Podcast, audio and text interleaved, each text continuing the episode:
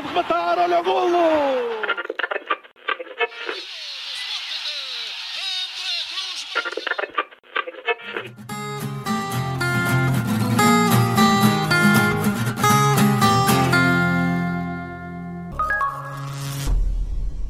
Viva! Sejam bem-vindos ao quarto episódio da Noventena do Matraquilhos, a série em formato podcast que narra a história e as histórias do futebol português nos anos 90. Neste episódio, vamos falar daquilo que aconteceu entre os verões de 93 e 94. Verões escaldantes, seja pelo sol da Califórnia ou pelas faíscas na segunda circular. Olá, Rui Silva. Olá, Fragoso. Boa tarde. Boa tarde. 93-94 é a primeira grande temporada do futebol português que apanhamos nesta nossa viagem? Acho que as outras também são boas, mas, eh, mas esta, esta é, é uma grande época e é uma época que, que me marcou por muita coisa. Eh, é, até pela quantidade de vezes que nós já revimos a cassete do, da temporada, é, é, tem imensa coisa. É uma época que não me, que não me importava de reviver por ser sempre tão rica e com tantos acontecimentos. Hum, aproveita, deixa lá, Rui Malheiro. Viva Pedro, viva Rui. Viva. Achas não, que é então...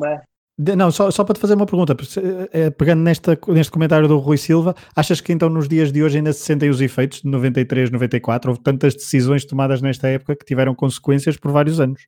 Verdade, se, se pensarmos até pela ótica do, dos adeptos do Benfica, grande parte deles ainda não perdoou a Paulo Sousa aquilo que aconteceu uh, neste verão de, de, de 93. Uh, mas, sobretudo, é uma época que me parece extremamente interessante, precede o Mundial de 94, que é um Mundial que tem jogos de, de grande amplitude do ponto de vista ofensivo, e, sobretudo, aquilo que, que, noto em relação a 93, 94, em relação às três épocas que nós já falamos nos episódios anteriores, é que o futebol português viveu aqui um episódio, claro, de jogos de futebol de ataque, ao invés do que tinha acontecido no, no, no, nas épocas anteriores.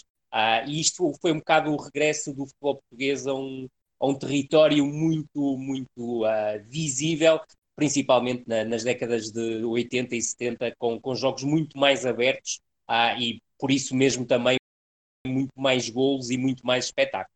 É isso mesmo, vamos à nossa viagem. Uh, depois de dois anos consecutivos, lá está, em que o cínico e algo aborrecido Futebol Clube do Porto, Carlos Alberto Silva, conquistou dois campeonatos, em que o Benfica não aproveitou um Dream Team com muita confusão russa à mistura e em que o Sporting continuava longe da luta pelo título até ao final, deixando até o Boa Vista barrar o seu caminho algumas vezes no campeonato e na Taça de Portugal, Eis que chegamos ao verão de 1993. A seleção portuguesa está prestes a falhar um novo apuramento para uma fase final, e isto é relevante para a história da temporada 93-94. O campeonato continua com 18 clubes, agora com o regresso do Vitória Futebol Clube, União da Madeira e Estrela da Amadora, e as vitórias ainda valem dois pontos. As primeiras temporadas do futebol português nesta um, noventena nem sempre foram bem jogadas, os confrontos entre os principais clubes deixaram muitas vezes a desejar, mas tudo seria diferente em 93, 94. Estamos num período conturbado no mundo, genocídio no Ruanda, conflito nos Balcãs sem fim à vista, políticos mundiais continuavam à procura por uma solução de paz no conflito israelo-palestiniano, mas também para Timor-Leste, por exemplo. Em Itália, a Cosa Nostra atacava em Florença e Berlusconi, olhem quem, é eleito pela primeira vez presidente do Conselho de Ministros italiano. Pelo meio, um pequeno bálsamo. Nelson Mandela vence o Prémio Nobel da Paz e é eleito presidente da África do Sul. Só que 93-94 fica marcada por duas mortes que chocaram o mundo. Kurt Cobain, em abril de 94, e Ayrton Senna, poucas semanas depois. Certamente que falaremos deles daqui a pouco, porque estão relacionados com alguns dos eventos futebolísticos desta temporada 93-94 que, a julgar por alguns resumos, contou com um inverno bastante rigoroso, originando jogos de futebol em autênticos batatais. O Porto chama um treinador veterano e conhecedor do clube para tentar um inédito tri, o Benfica mantém boa parte da sua estrutura e o Sporting agita o verão. Rui Malheiro, não é fácil contextualizar a época 93-94, mas eu sei que tu és capaz de o fazer de forma brilhante. Vamos lá, ao verão de 93. É, vamos ao, ao, verão de 93. Uh, e isto, uh, e nós uh, já tínhamos dado aqui um cheirinho no episódio anterior, começa tudo no verão de 92, quando o Benfica consegue desviar João Pinto de Alvalade, e depois em janeiro de 93, quando o Benfica novamente consegue desviar Paulo Futre da rota do Sporting. Uh, Sousa Sintra prometeu vingança e a vingança aconteceu Uh, Paulo Souza, Pacheco e João Pinto foram desviados uh, do, do, principal rival, rescindiram uh, contrato. A verdade é que depois Jorge Brito, numa operação quase miraculosa, conseguiu recuperar João Pinto mas falhou o objetivo. Pacheco nunca entrou muito nestas contas, mas falhou o objetivo de recuperar Paulo Souza. E a verdade até é que havia uma relação de grande proximidade entre Jorge Brito e Paulo Souza, e vimos também durante muito tempo este caso a, a ser a abertura dos telejornais. E quem é de, quem nasceu na década de 70 ou na década de 80 recordar-se-á, obviamente, Manuel Barbosa antigo empresário de, de Paulo Souza a, a, pedir para Paulo Souza regressar ao Benfica, a dizer que a mãe e o pai estavam desiludidos com o comportamento dele. Uh, portanto, foi um folclore uh, no meio de uma, de uma operação bombástica por parte do Sporting. O Sousa Sintra procurou nesse verão ainda desviar mais jogadores uh, do, do, Benfica. Falou-se na hipótese Rui Costa, de Vítor Paneira, de Isaías, até de Futre, mas a verdade é que esses alvos acabaram por, por falhar e também se falou uh, que o Benfica teria uh, tentado desviar uh, dois jogadores do, do, do, Sporting para a luz. Muito antes disso, tinha havido também uma tentativa por parte do Benfica de desviar Figo para, para o, o, Benfica. Não aconteceu nesse verão, mas falou-se, por exemplo, da hipótese Balakov e da hipótese Leal. E colocar Leal nesta operação parece um pouco complicado, mas a verdade é que aconteceu da hipótese de os desviar para a luz, mas não se concretizou nenhuma nem outra operação. É, a pré-época começa uh, quase como um incêndio uh, no, na luz, uh, Tony visivelmente agastado, às perguntas também sobre os russos, a, a, tal frase das maçãs podres em relação principalmente a Urania Kulkov, já que Moscou não dava assim tanto trabalho, ao contrário do que se poderia imaginar, mas houve muitos tumultos daquele início de pré-temporada no, no Benfica, e a verdade é que olhávamos para o campeonato e víamos um Sporting muito reforçado, um Futebol Clube do Porto em busca daquele que na altura seria um tricampeonato inédito e um Benfica que parecia um, atrás do Futebol Clube do Porto e de Sporting na corrida para o título. Mas a verdade, e depois lá chegaremos, é que a pré-época do Benfica começa a demonstrar algo diferente. E esse algo diferente passou, obviamente, pelas vitórias em Manchester, em Old Trafford, diante do Manchester United por um zero, gol do Juran, e depois a vitória em casa num jogo para a Pepsi Cup, diante do Barcelona, vitória por, por 2-1, uh, ah, diante do Dream Team de Cruyff, e a verdade é que as coisas começaram a mudar um pouco em relação àquilo que era a imagem do, do Benfica para o arranque da temporada 93-94, mas convém salientar aqui que Jorge Brito, na altura presidente do Benfica, e Cunha Leal, que tinha substituído o Gaspar Ramos como chefe de departamento de futebol, apelavam muitas vezes àquilo que, que, se chamava o amor à camisola, à paixão dos adeptos pelo, pelo clube, mas a verdade é que o Benfica tinha sempre a corda na garganta do ponto de vista financeiro.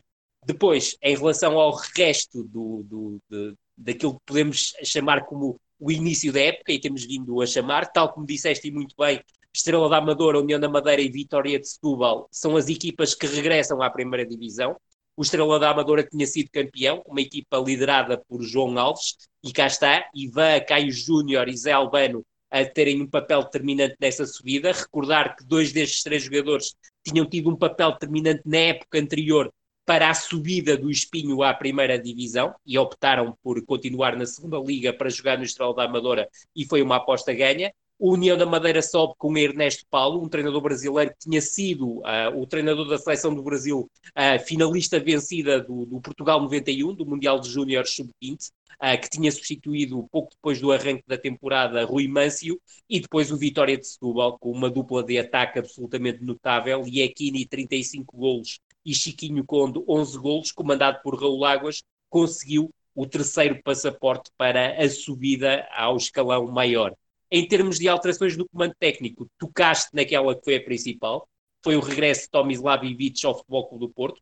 Tomislav Ivic, é bom recordar, uh, apesar de já termos tocado nesse aspecto nos episódios anteriores, tinha sido um treinador com amplo sucesso na primeira passagem pelo Futebol Clube do Porto, campeão nacional, vencedor da taça, vencedor da Supertaça Europeia uh, e campeão mundial de clubes, na altura taça intercontinental. Mas a verdade é que regressa ao Futebol Clube do Porto depois de uma experiência muito negativa no Benfica e chega ao Futebol Clube do Porto com grande vontade de produzir transformações. E acabam por ser as transformações que Tomislav Ivic acaba por produzir que uh, diria, ditariam o adeus prematuro do Futebol Clube Porto à corrida ao tricampeonato. Depois, Paulo Tuori opta por abandonar o Marítimo, já aqui a olhar para um grande, quer em Portugal, quer no Brasil, o que acaba por não se concretizar, até porque Paulo Tuori acaba por regressar ao Marítimo, mas é substituído por Edinho, mítico central da seleção brasileira no, na década de 80.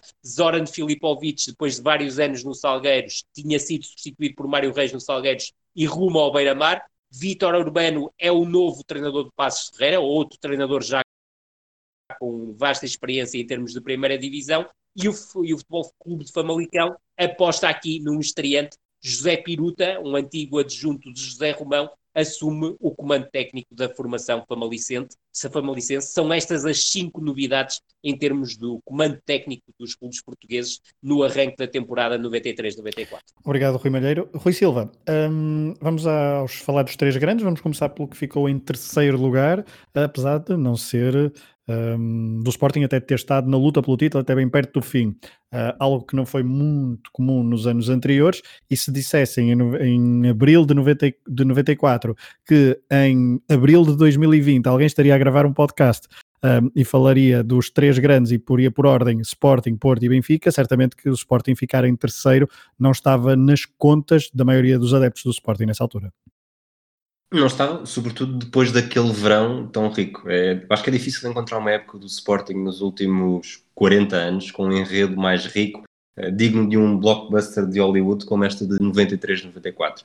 Este Sporting de Sousa Sintra, ou melhor, este Sporting do presidente Sousa Sintra, teve de tudo, do verão quente ao 6-3, do arranque fulgurante ao acidente do Sherbakov, do despedimento do Robson à final da taça perdida contra o Porto de Robson. É, na segunda época do treinador inglês Além da dupla ex-Benfica que já falámos, o Paulo Sousa e o Pacheco, chegaram mais de três reforços. Dois guarda-redes do Boa Vista, Costa e Lemaides. Isto para mim continua a ser impressionante tantos anos depois como é que uma equipa contrata dois guarda-redes a um adversário e o defesa Vujacic, do Partizan de Belgrado. A euforia era grande, muito por culpa de Paulo Sousa e das bicadas na águia. O arranque prometeu, seis vitórias consecutivas, tudo a correr bem, Paulo Sousa a assumir 70 do 11, Balakov a marcar quatro, quatro golos, um deles eh, uma obra de arte em Setúbal, na segunda jornada. Verdade. Eh, depois, lentamente, tudo começou a desmoronar-se. O Sporting sofre duas derrotas em jornadas consecutivas, primeiro com o Boa Vista no Bessa, em que o Paulo Torres faz um golo uh, fenomenal e um pontapé no meio da rua e com o Futebol do Porto em Alvalade com Domingos a marcar depois de ter, ter sido titular porque Costa Adinov, que tinha acabado de marcar uh, em Paris o gol que eliminou a França do Mundial 94, portanto tudo relacionado, Costa Adinov não jogou, jogou Domingos faz o gol que decide. Uh, o balão de euforia do Sporting começou a esvaziar-se depois destas duas derrotas, mesmo que pelo meio tenha feito uma reviravolta fantástica com o Celtic em Alvalade, graças a dois gols de cadete. Uh, curiosamente... Começa é aí uma, uma bela história de amor. Exatamente. Curiosamente, é este apuramento da Taça UEFA catapulta o Sporting para os oitavos de final da competição que marca o início do descalabro. No final de novembro, eh, depois de um 2-0 em Alvalade, o Sporting é eliminado de forma dramática na Áustria com o casino de Salzburgo. Eh, Capucho atira uma bola ao poste no momento decisivo, o jogo vai a prolongamento e depois a Merhauser faz o 3-0 que, que elimina o Sporting numa jogada, numa jogada recombolesca. Nesta altura, ao contrário do que muita gente costuma dizer que o Sporting estava na frente do campeonato, estava de facto com 17 pontos, mas tantos como o Benfica e o Futebol Clube do Porto, e Sousa Sintra, que já estava enamorado por Carlos Queiroz há muito tempo, decidiu que era a altura de mudar. Despediu Bobby Robson, deixando-o à mercê do Porto, e contratou, então, Carlos Queiroz, dando início a uma série de acontecimentos dramáticos. Depois do jantar de despedida de Bobby Robson, no dia, na noite da estreia de Carlos Queiroz, uma vitória sobre o Beira-Mar, Sherbakov teve um acidente gravíssimo na Avenida Liberdade, madrugada, que o deixou numa cadeira de rodas. Eh, poucos dias depois, na Luz, no primeiro derby da época, já depois de Cadete ter exibido a camisola de Sherbakov para as bancadas uh, com muitos aplausos, Figo inaugurou o marcador num gol muito parecido com o da segunda volta e festejou comovido, gritando o nome de Sherba. Uh, a chegada de Carlos Queiroz traz mais mudanças. Uh, e Vujacic foram os principais beneficiados, com Costinha, Carlos Jorge, e depois mais, mais mudanças de descrever assim tão, tão sucintamente, que desapareceram gradualmente das opções. Pacheco também começou a incompatibilizar-se com Queiroz uh, e o ataque no mercado de transferências no verão, no verão, desculpem, no inverno, em janeiro, foi impossibilitado por uma dívida ao por causa do Luís Manuel. Uh, Conta-se que nesta altura os Leões tinham tudo acertado com três jogadores, Carlos Xavier e Oceano, que regressariam da Real Sociedade, e Ekini, o avançado nigeriano que marcava golos atrás de golos no Vitória Futebol Clube de Setúbal. A derrota na Luz, curiosamente, foi a última Sporting até maio, portanto, até ao clássico Futebol Porto da jornada 27, que foi adiado para o início de maio por culpa da fase final do Europeu de Sub-21, onde Portugal perdeu com a Itália. Os Leões cederam apenas 3 empates e venceram 11 jogos, garantindo pelo meio a presença na final da Taça de Portugal. Eh, depois, eh, chegados a maio, o mês decisivo, Portanto, o Sporting passou o Natal, mas não conseguiu passar de maio. Tudo mudou. O Sporting estava a disputar o título com o Benfica, mas perdeu nas Antas por 2-0, num jogo em que acaba 8. Uh, Peixe, Vujacic e Juscoviac foram expulsos. E a expulsão de Peixe, uh, é, dizem que foi um grande momento de viragem, porque é suspenso e não pode marcar João Pinto no jogo do 6-3. Apesar disto tudo, uma vitória no derby seria suficiente para subir ao primeiro lugar, algo que não aconteceu por culpa de uma exibição fenomenal de João Pinto, entre outras coisas, inclusivamente o tão proclamado erro tático de Carlos Queiroz. O derby foi o último suspiro do Sporting, uh, perdeu novamente na jornada seguinte, na Madeira, ficou praticamente arredado do título, e os últimos três jogos só serviram para crimbar matematicamente as despromoções do Famalicão, na jornada 32, e do Passo de Ferreira, na jornada 34. A Taça de Portugal podia ter sido o último consolo, mas frente ao Futebol do Porto, de Bobby Robson, os Leões perderam na finalíssima por 2-1, no prolongamento, depois de um 0-0 na final. Balakov foi o melhor marcador da temporada com 21 golos, 15 deles no campeonato, foi de longe a maior estrela da equipa. E o 11 base, vítima das alterações naturais com a mudança de Robson para o Queiroz, acabou por ser algo parecido como Costinha na baliza, que acaba por fazer mais jogos do que Lemaites, Nelson, Valks, Vujacic e Paulo Torres na defesa, Peixe, Paulo Souza, Figo, Balakov e Pacheco no meio campo e Cadete no ataque. Rui Malheiro, depois deste raio-x intenso do Rui Silva ao Sporting 93-94, uh, lá está, como, como o Rui dizia, uh, com um argumento digno de blockbuster oleodesco. Uh, Rui, eh, até já podes ir depois, se calhar, um bocadinho ao, ao 6-3, deixando a parte do Benfica para daqui a pouco, mas o que é que este, o que é que o que é que tens a dizer sobre este Sporting uh, que de facto prometeu quase até ao fim a conquista do título, mas claudicou nos momentos decisivos. É, o, o, o Rui faz uma análise não só intensa, como completa uma época de 93, 94 do Sporting. Eu diria uh, que o Sporting uh, acaba por chegar à jornada 30, e estamos a falar de um campeonato com 34 jornadas, uh, a depender de si para ser campeão, jogando em casa diante de um Benfica que estava em quebra, e é bom salientar esse, esse aspecto, e era um Sporting ultra motivado, tal como o Rui disse, uh, tem um percurso quase sem mácula até chegar aos clássicos e tem aquela derrota uh, diante do Futebol Clube do Porto que acaba por ser uh, acaba por ser ali um ponto e vírgula numa, numa série de excelentes resultados com, com, com Carlos Queiroz, um jogo em que perde Peixe e, e, e o Skolpiak para este jogo diante do Benfica, mas a verdade é que o Sporting consegue passar uh, de candidato ao título e para muitos o principal favorito a ser campeão a terceiro classificado. E se isto não chegasse, a, o, a única hipótese que o Sporting tinha de conquistar um troféu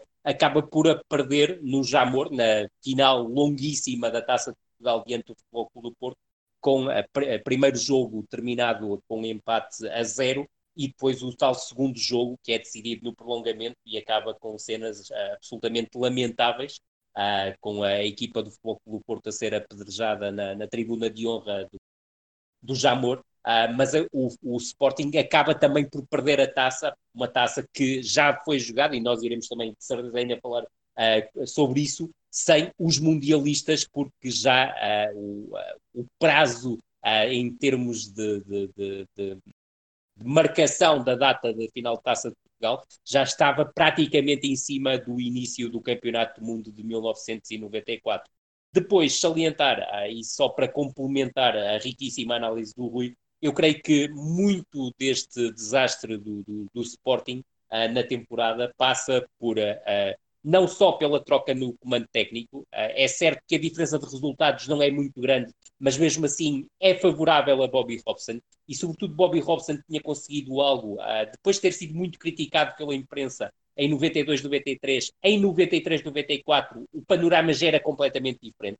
Falava-se do Sporting com um futebol extremamente atrativo, com Figo, Balakov, Sherbakov num plano uh, de evidência uh, nesse tocante, com Paulo Sousa a ser o, o regista desta, desta equipa, e a verdade é que havia um impacto muito positivo, quer do futebol de Robson, quer das ideias e do sentimento de Robson em relação àquilo que era a comunicação com o exterior, mas eu creio que o Sporting comete um, um grande erro. O Rui já tocou nele, mas eu reforço a, a contratar Lemaichi e Costinha ao Boa Vista foi um equívoco tremendo por parte do Sporting, porque nenhum dos dois garantiu aquilo que o Sporting precisava, que era a solidez da baliza. Bom, uh, e nisto tudo, uh, Bobby Robson saiu ainda para o Futebol Clube Porto, apesar de uh, o Porto ser campeão em título à entrada da época 93-94, com o objetivo do tal tricampeonato inédito para os lados das Antas. Um, Carlos Alberto Silva saía como bicampeão, mas sem deixar saudades, para o seu lugar chegou então Ivic, uh, que como o Rui Malheiro há pouco disse, em 87 88 tinha uh, colocado quatro troféus bastante importantes nas vitrines do Estado das Antas. Um, Pinto da Costa jogava então pelo seguro, achava ele, para conquistar o tri campeonato inédito. O mercado de transferências foi eh, quase nulo, mexeu pouco. Chegou Vinha, do Salgueiros, avançado cabo-verdiano de 27 anos, que apenas ficou uma época no clube. Só que marcou, por exemplo, os dois primeiros gols oficiais da temporada, ambos frente ao Benfica. Um na segunda mão da Supertaça e outro no excitante 3-3 da jornada, da jornada inaugural do campeonato. Já lá iremos quando se calhar falarmos do Benfica. Vinha também viria a marcar ao Sporting no campeonato, só que o que ele prometeu em agosto não cumpriu praticamente nunca durante o resto da temporada. Folha regressava novamente ao plantel principal do Futebol Clube do Porto depois do empréstimo em Braga, uh, do mesmo clube que também chegava outro emprestado, Carlos Secretário, que já havia rodado em Barcelos, Penafiel e Famalicão. Secretário foi uma figura de destaque deste Porto 93-94 e Folha também foi aparecendo várias vezes. Quem também agarrou o lugar foi Rui Jorge, que na época anterior já tinha feito uma boa segunda parte da temporada. Destaque também para mudanças na baliza, mas sem consequências na titularidade, uh, já que essa era de Bahia, de forma indiscutível. Saem Jorge Silva para o Rio Ave e Valente para o Boa Vista que tinha perdido, lá está, a Costinha e Lamaites, e chega, uh, chega um Vitor Nova, 31 anos, e já com passado nos Júniores do Porto, e também um jovem Cândido, 22 anos. Para além de Bahia, o núcleo duro da equipa continua de épocas anteriores. João Pinto, Fernando Couto, Luísio, André, Semedo, Costa Adinova eram quase indiscutíveis, sobrando espaço então para várias aparições de Timóteo, Jorge Couto, Jaime Magalhães, Domingos ou Rui Filipe mas é em dezembro que chega o grande reforço da época e que viria a ser fundamental em toda a década de 90 nas Antas. Uh, Durlovic, uh, avançado jugoslavo, depois de belas exibições em Barcelos, chega então ao Futebol Clube do Porto para deixar marca e pegar, destaca fez o último jogo no campeonato pelo Gil Vicente, precisamente frente ao Porto, no empate a 1 no Adelino Ribeiro Novo, e na segunda parte da época, ao serviço dos azuis e brancos, marcou 11 golos, sendo o segundo melhor marcador do campeonato, juntando aqueles 11 os 7 que marcara com o Gil Vicente. O Porto de Ivides arranca muito mal, nos cinco primeiros jogos apenas uma vitória, 2-0 em Braga, três empates, um deles o tal 3-3 na primeira jornada frente ao Benfica, e uma derrota no Caldeirão dos Barreiros por 1-0. Um Ivites não convencia. Seguiram-se cinco vitórias consecutivas, o que deu algum ânimo, principalmente porque a quinta dessa série foi a tal em Alvalade por 1-0, num jogo em que o Porto jogou à defesa. Domingos marcou o único gol do jogo num estádio onde viria a deixar marca nos anos 90. E no final do jogo, Pinto da Costa dava os parabéns ao realismo e ao pragmatismo do seu treinador. Só que depois dessa vitória surgiram três empates, um deles no derby da Invicta no Bessa, estávamos em final de dezembro e nas Antas muitos já começavam a escrever a carta de despedimento de Ivic. Tomislav Ivic viria mesmo a sair em janeiro, curiosamente depois de duas vitórias, algo que leva a uma conferência de imprensa em que Pinto da Costa diz que não se trata de uma chicotada psicológica, mas sim uma decisão de mútuo acordo. Ivic estava, segundo ele, a acabar a carreira para ir desenvolver o futebol croata e até iria a continuar a observar adversários do Porto na Liga dos Campeões. Palavras de Pinto da Costa. Ivic está então antes da visita à luz, crucial para o Porto não perder o comboio do título logo à 18ª jornada, quando virava uh, quando iniciava a segunda volta, Pinto da Costa decide ir buscar, lá está, outro treinador veterano, do mesmo ano de nascimento de Ivic, e já com provas dadas no futebol europeu e com conhecimento do futebol português. Já, já toda a gente sabe, Bobby Robson, então não esteve muito tempo inativo depois de duas épocas e meia de futebol ofensivamente pobre, Pinto da Costa, que havia valorizado a astúcia de Ivic, lá está, em Alvalade, uh, decide contratar o treinador que, no Sporting, como o Rui Malheiro dizia há pouco, começava a implementar um futebol ofensivo. Lá está, atitude tática diferente. Robson estreia-se com o Salgueiros para a taça, um, uma vitória e depois vem logo de seguida o jogo na luz. Numa primeira parte equilibrada, mesmo assim, o Benfica colocou-se em vantagem e Couto uh, foi expulso na primeira parte. Na segunda, Robson arriscou e jogou com três defesas. Levou 2-0 e levou os 2-0, só que os elogios de Tony, técnico adversário, também foram muito importantes no final, da, uh, no final do jogo para reconhecer a audácia de Robson quem, quem ficou muito marcado no final do jogo foi Robson, porque aos jornalistas deu uma das suas conferências de imprensa mais marcantes da carreira em Portugal. Frases como Moser 2, Couto 0 ou Molto Corage, Molto Corage ainda são as recordadas sempre que se fala de Robson o Porto praticamente dizia adeus ao título num dia em que o Benfica Porto esteve bem longe de ser o evento mais importante dessa noite na zona de Lisboa. O Rui Malheiro certamente que já explicará daqui a instantes. Um, este Porto de Robson foi uma equipa mais alegre na segunda parte da temporada, mais ofensiva e não perdeu a matriz da solidez defensiva herdada dos anos anteriores. Nos últimos jogos, nos últimos 10 jogos, foram zero os golos sofridos no campeonato e, como já percebemos, aproveitou os deslizes leoninos e chegou ainda ao segundo lugar, tendo a tal vitória por 2-0 frente aos Leões com golos de Drulovic e vinha ajudado a essa façanha. Num jogo em que o Sporting, lá está, jogou vários minutos com oito jogadores. Na Supertaça não houve decisão, depois de perder 1-0 na luz, o Porto venceu uh, 1-0 em casa e a finalíssima só se jogaria em setembro de 1994. Na Europa, o Porto chegou a sonhar com uma final europeia, depois de chegar à fase de grupos ao eliminar o Feyenoord por 1-0 no conjunto das duas mãos, graças a um gol solitário de Domingos.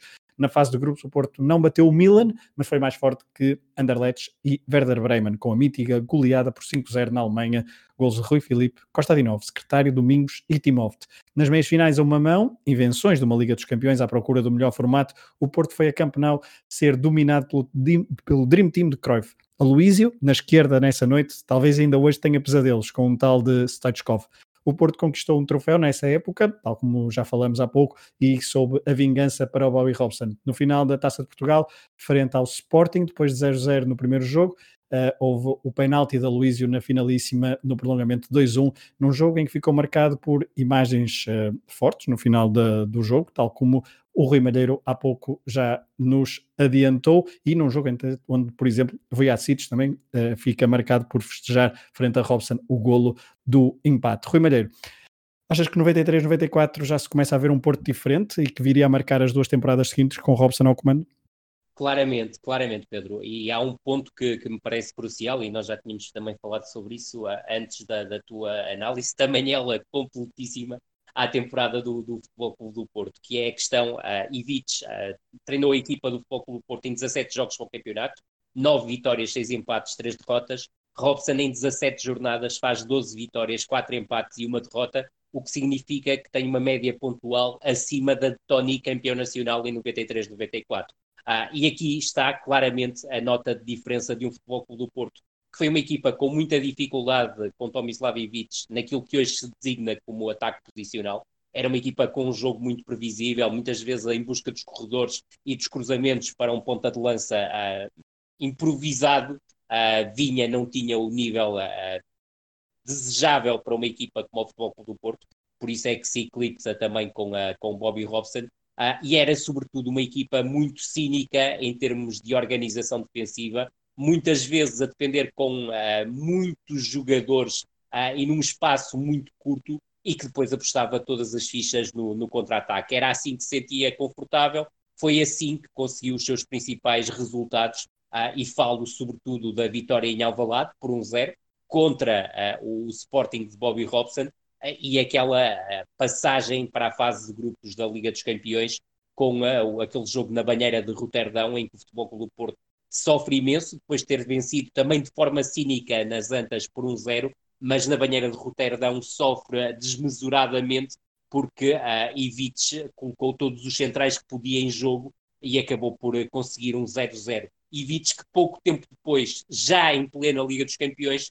procura fazer o mesmo diante do, do Milan, uh, fora, e perde por 3-0. Uh, a verdade é que com Bobby Robson o futebol tornou-se completamente diferente, diria mesmo que se tornou o oposto, manteve a consistência defensiva e tocas num ponto uh, fantástico que é a sequência de jogos consecutivos em que o Futebol Clube do Porto uh, não, não sofreu golos, uh, e isto com menos cautelas defensivas que tinha do que tinha com Ivic. E, e, a verdade é que o Futebol Clube do Porto acaba a temporada apenas com 15 golos sofridos, o que é de, digno de, de realce, sendo que do ponto de vista ofensivo, e aqui pagando claramente o tempo em que Ivic foi treinador de Futebol Clube do Porto, ou seja, às 17 jornadas, o Futebol Clube Porto acaba com 56 golos, os mesmos do Vitória de Setúbal, uh, e muito distante dos 73 do Benfica e, de, e 71 do Sporting. Salientar aqui, mas também, se calhar, também iremos tocar um bocadinho mais à frente quando falarmos dos jogos da época, é com Bobby Robson que acontece uma jornada europeia absolutamente notável para o Futebol do Porto, que é a vitória do, por 5-0 uh, ah, no terreno do Werder Bremen. É também aqui uh, o afirmar de uma, de, uma, de uma aposta europeia do Futebol do Porto que lhe permite chegar às meias finais depois do tal início uh, um tanto ou quanto titubeante com a Ivic, com aquela derrota pesadíssima diante do Milan por 0-3, recordando que uh, uh, na segunda volta, já com o Robson, o Futebol Clube Porto não perde com o Milan, que viria a ser o campeão europeu, empatando em casa por 0-0. Eu creio que esses são os pontos fulcrais desta equipa do Futebol Clube Porto, juntando e reforçando um aspecto que tu tocaste. Drulovic é um reforço notável para esta equipa do Futebol Clube Porto nesta época, transforma o jogar ofensivo da equipa do Futebol Clube Porto, que ganha aqui um ala esquerdo que não só se destaca com a capacidade para combinar com Kossadinov e com Domingos, mas também para finalizar. Drulovic em meia época faz 11 golos. Drulovic que ainda chega com Tomislav Ivic, mas a verdadeira explosão ocorre já com Bobby Robson no comando da, do, do Futebol Clube do Porto. Bom, Rui Malheiro, continuo contigo porque vamos falar agora do último campeonato do Benfica nos anos 90, só que estamos a falar de um título saboroso, isto depois de um verão tumultuoso onde conseguiu um, mas lá está, conseguiu durante esta época vários bons resultados frente aos rivais, esteve, tal como o Porto, às portas de uma nova final europeia. Uh, Rui, este Benfica de Tony, ele que terminou a época em lágrimas, até esteve longe de iniciar bem o campeonato. É isso, Pedro. A verdade é que a temporada do Benfica não começa bem, mas temos que uh, colocar um contexto naquilo que foi a pré-temporada do Benfica. Uh, o verão quente deixou marcas, é óbvio que as saídas de Paulo Sousa, principalmente, e de Pacheco, deixaram moça, toda a operação em relação à recuperação de João Pinto também deixou, e isso fez com que o Benfica tivesse muitas dificuldades em, termos, em termos de mercado. Porque nós falamos muito da saída de Paulo Sousa e de Pacheco, mas o Benfica perde aquele que era, do meu ponto de vista, o jogador que tinha permitido ao Benfica dar o salto para o tal Dream Team que nós falamos em 92, 93, que foi Paulo Futre. Paulo Futre, que podia ter rescindido com o Benfica, alegando justa causa no atraso do, do, dos pagamentos, mas a verdade é que optou por uh, não o fazer e permitiu ao Benfica o encaixe de uma verba que acabou por ser determinante para o Benfica conseguir respirar um bocadinho, tendo em conta as dificuldades financeiras que o clube atravessava. Para além destes jogadores, saíram jogadores de uma segunda linha, um conjunto de três jogadores que foi para o Estrela da Amadora, Zé Carlos, Fernando Mendes e Mário Jorge, ah, há também o caso do, do Samuel, que uh, vai para o Vitória Sport Clube de, de, Guimarães, e depois a este junta-se ainda Mostovoy, que eu creio que foi para o Benfica claramente uma pena não ter aproveitado um jogador com esta qualidade. Ele joga na pré-época, chega até a jogar no início da temporada oficial a partir do banco, mas o Benfica liberta-o para o CAN e com isso também consegue não só um alívio em termos do, do, do, do pagamento do salário a Mossolvoy, mas também conseguir aí algum encaixe com a, com a ida do jogador para, para a França. Com tudo isto, uh, Tony uh, apresenta-se na pré-temporada uh, muito tenso, muito nervoso. é bom recordar que na primeira, na primeira conferência de imprensa de abertura da temporada, Tony fala nas maçãs podres, aí sobretudo estava a apontar aos comportamentos de Yuran e Kulkov e não tanto como é como, como, como, muitas vezes é apontado, mas era um jogador muito mais pacífico e que tinha pouco a ver com, a, com, a, com o lado a, mais a, notívago de Yuran e Kulkov, que era Mossolvoy, que todas as indicações são no sentido que era um bom profissional, mas a verdade é que Tony entra muito nervoso, sente-se pressionado, há também a questão da, do, dos problemas financeiros que continuavam, Uh, e, e, sobretudo, havia um apelo por parte da, da, da, da, naquela altura, direção do Benfica, formada por Jorge Brito como presidente e Cunha Leal um, como diretor do, do futebol, uh, que tinha substituído nesse, nesse cargo Gaspar Ramos algum tempo antes. A verdade é que havia um apelo ao amor à camisola, à paixão dos jogadores, à paixão dos adeptos, para procurar robustecer a equipa do Benfica, porque em termos de mercado a verdade é que o Benfica já tinha garantido no na meio da temporada anterior a aquisição da Abel Xavier para a temporada 93-94, o Abel Xavier que vinha do Estrela da Amadora, tinha chegado a internacional lá pelo Estrela da Amadora e é nessa altura que o Benfica, em antecipação ao Sporting, consegue afiançar o seu concurso para a temporada 93-94. Depois, as outras duas aquisições do Benfica, uma é Jovo Simanic, uh, o defesa central uh, oriundo do, do Estugarda, um jogador que nem no Estugarda vingou particularmente, mas no Benfica então passou completamente ao lado e nunca foi opção para, para Tony, dando a entender, obviamente, as suas limitações do ponto de vista técnico e também do ponto de vista de consistência defensiva, e depois o Benfica acaba por uh, conseguir contratar um avançado de segunda, terceira linha, mesmo dentro do futebol brasileiro, que é a Hilton Delfino, uh, oriundo do Atlético Mineiro, mas a verdade é que a Hilton, apesar de não ser nem de perto nem de longe um jogador com muito peso, acaba por ter um papel importante na temporada do Benfica, porque marca 10 golos. Uh, e isso acaba até por suprir algumas lacunas que mostrava. Mas indo claramente ao encontro da tua questão inicial a temporada começa em termos de campeonato com três empates. O primeiro empate, do meu ponto de vista, é claramente saboroso, que é um empate nas Antas por 3-3, um jogo com muitas vicissitudes em termos de, de, marcador, mas em que o Benfica consegue arrancar uma boa exibição, claramente uma equipa de tração à frente, como viria a ser a nota durante a temporada, mas a dar aqui uma clara resposta positiva depois também, na pré-época, e nós já falamos sobre isso, o Benfica ter tido aquele bom desempenho uh, em Old Trafford diante do Manchester United, onde vence por um zero com gol de Juran, e depois a tal vitória na Pepsi Cup diante do, do Dream Team de, de Cruyff, o Barcelona,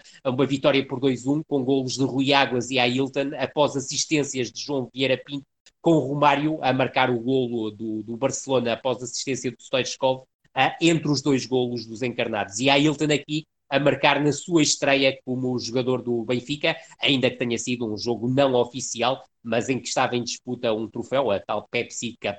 É certo que o empate no, no, no, nas Antas acaba por, por dar aqui um tónico também positivo ao início de temporada do Benfica, mas esse tónico cai, obviamente, com o empate em casa diante do Estrela da Amadora e com o empate fora diante do Beira-Mar.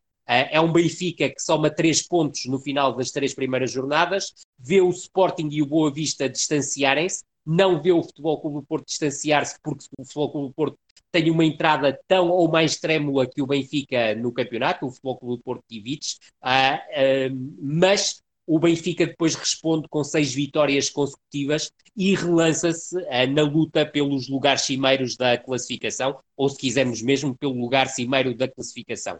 Depois destas seis vitórias consecutivas, o Benfica perde em Setúbal de forma contundente, perde 2-5 e a contestação uh, começa e as interrogações ao redor de Tony e de alguns jogadores, da qualidade de alguns jogadores deste plantel do Benfica começam a surgir mas a melhor resposta é dada dentro do campo e Tony consegue uma série de quatro vitórias consecutivas, sendo que uma delas é no primeiro derby da temporada diante do Sporting, o tal 2-1 que o Rui há pouco falou e muito bem, em que a principal nota para mim é a homenagem de todo o público do Estádio da Luz, fossem benfiquistas, fossem sportinguistas ou a, meramente adeptos de futebol, a Sherbakov, para além do arrepiante momento em que Fico festeja, aquele que era 1-0 na altura para o Sporting, mas o Benfica consegue aqui a, a reviravolta e consegue uma vitória que entra, entra neste grupo de quatro vitórias consecutivas do Benfica. O Benfica tropeça em casa diante do Gil Vicente, um jogo que tem alguma importância em termos mediáticos para o Benfica, porque é o momento em que Manuel Damasio assume a presidência do Benfica, em substituição de Jorge Brito, algo que já era previsível que viesse a acontecer, e juntamente com Manuel Damasio regressa Gaspar Ramos. Algo que terá agradado a grande parte dos jogadores do Benfica, mas a outra parte, nomeadamente aos russos, não agradou tanto, e os problemas disciplinares com Yura Nikulkov voltaram e acabam depois numa fase mais adiantada da época por serem determinantes para os afastar do jogo diante do Sporting, o famoso 6-3 em Alvalade. Mas depois deste empate em casa a zero diante do Gil Vicente, seguem cinco vitórias consecutivas, uma delas diante do Futebol Clube do Porto, a tal vitória em casa na estreia de Bobby Robson no campeonato, tal como disseste muito bem, primeiro jogo no campeonato, mas a estreia de Bobby Robson tinha acontecido na taça diante dos Salgueiros. Depois destas cinco vitórias consecutivas que colocam o Benfica no topo da classificação, dois empates numa dupla deslocação do Benfica. Primeiro ao terreno do Farense, 0-0, empate fora, e depois ao terreno do Marítimo, empate 1-1. A resposta do Benfica é dada com três vitórias consecutivas, mas segue-se aqui o momento, talvez um dos momentos mais baixos da temporada do, do Benfica, que é a derrota fora com o Salgueiros, num jogo disputado na Maia, gol de Sapinto aos 85 minutos, e aí sim começam-se a ouvir cada vez mais fortes os ecos de uma eventual saída de Tony do final da temporada, e começa-se também a perceber que Arthur Jorge pode vir a ser o futuro sucessor de Tony uh, no comando técnico do Benfica. O Benfica abana aqui claramente, consegue duas vitórias, é certo, mas depois, antes do jogo, da deslocação a Alvalade, empata em casa diante do Estrela da Amadora, 1-1, e aquilo que acontece é que a, a equipa do, do, do, Benfica surge neste jogo uh, diante do Sporting com igualdade pontual uh, com o rival de, da segunda circular, Uh, mas a verdade é que depois de muito sofrimento, e é um jogo que iremos falar com mais, uh, uh, com, com mais duração na parte final do episódio, a verdade é que o Benfica consegue o triunfo, isola-se no, no, no comando da classificação e depois seguem-se as vitórias em casa diante do União por 1-0 e na deslocação ao Gil Vicente, jogo realizado em Braga a meio da semana, por 3-0, e aí sim o Benfica garante o título de campeão nacional e depois as duas últimas jornadas são em descompressão. O empate em casa na festa diante dos adeptos, uh, diante do, do Vitória de Guimarães, 0-0, e depois na última jornada uma derrota no Bessa, que acaba por ser fundamental, gol de Ricky aos 80 minutos, numa época em que o Benfica sofre muitos golos no último quarto de hora, uh, e a verdade é que o Benfica perde aí com o gol de Ricky aos 80 minutos, permitindo ao Boa Vista alcançar o quarto lugar. O Benfica, tal como uh, disseste e muito bem, é campeão, mas junta também a isto, e é muito importante salientar, no meio destas dificuldades todas, esta equipa do Benfica consegue chegar às meias finais da Taça das Taças. É um, uma caminhada muitíssimo interessante do Benfica.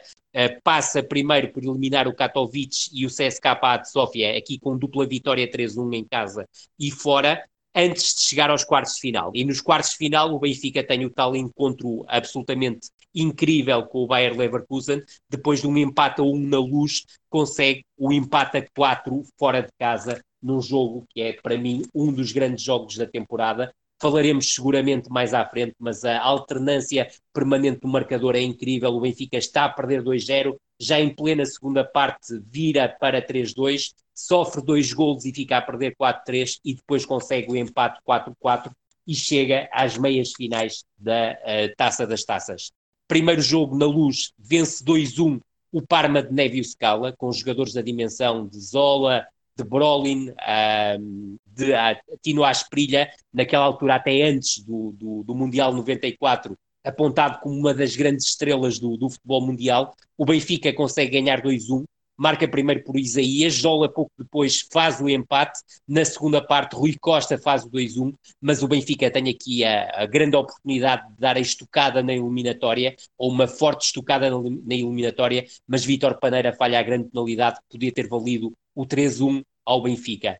Em Parma, o Benfica passa por imensas dificuldades. Mozart é expulso aos 32 minutos, algo que não tirou a ambição ofensiva ao Benfica, mas cá está. Os últimos 15 minutos tinham sido muitas vezes algo trágicos para o Benfica e voltaram a ser. Sensini marca aos 77 minutos o gol que vale o apuramento para a final do Parma e mais à frente tu falarás obviamente deste Parma na final da Taça das Taças desta época. A verdade é que o Benfica, mesmo com 10 unidades, mesmo a perder 1 a 0, procurou o gol do empate, não o conseguiu e falhou aqui a hipótese de chegar pela primeira vez e única na sua história à final da Taça das Taças. Depois do resto da temporada, salientar o, o, os jogos na Supertaça, jogos que coincidem com aquele início da época em que o Benfica tropeça diante do Estoril em casa e fora diante do Beira-Mar, depois do tal empate uh, diante do Futebol Clube Porto por 3-3, que é a vitória na luz com gol do Rui Águas aos 84 minutos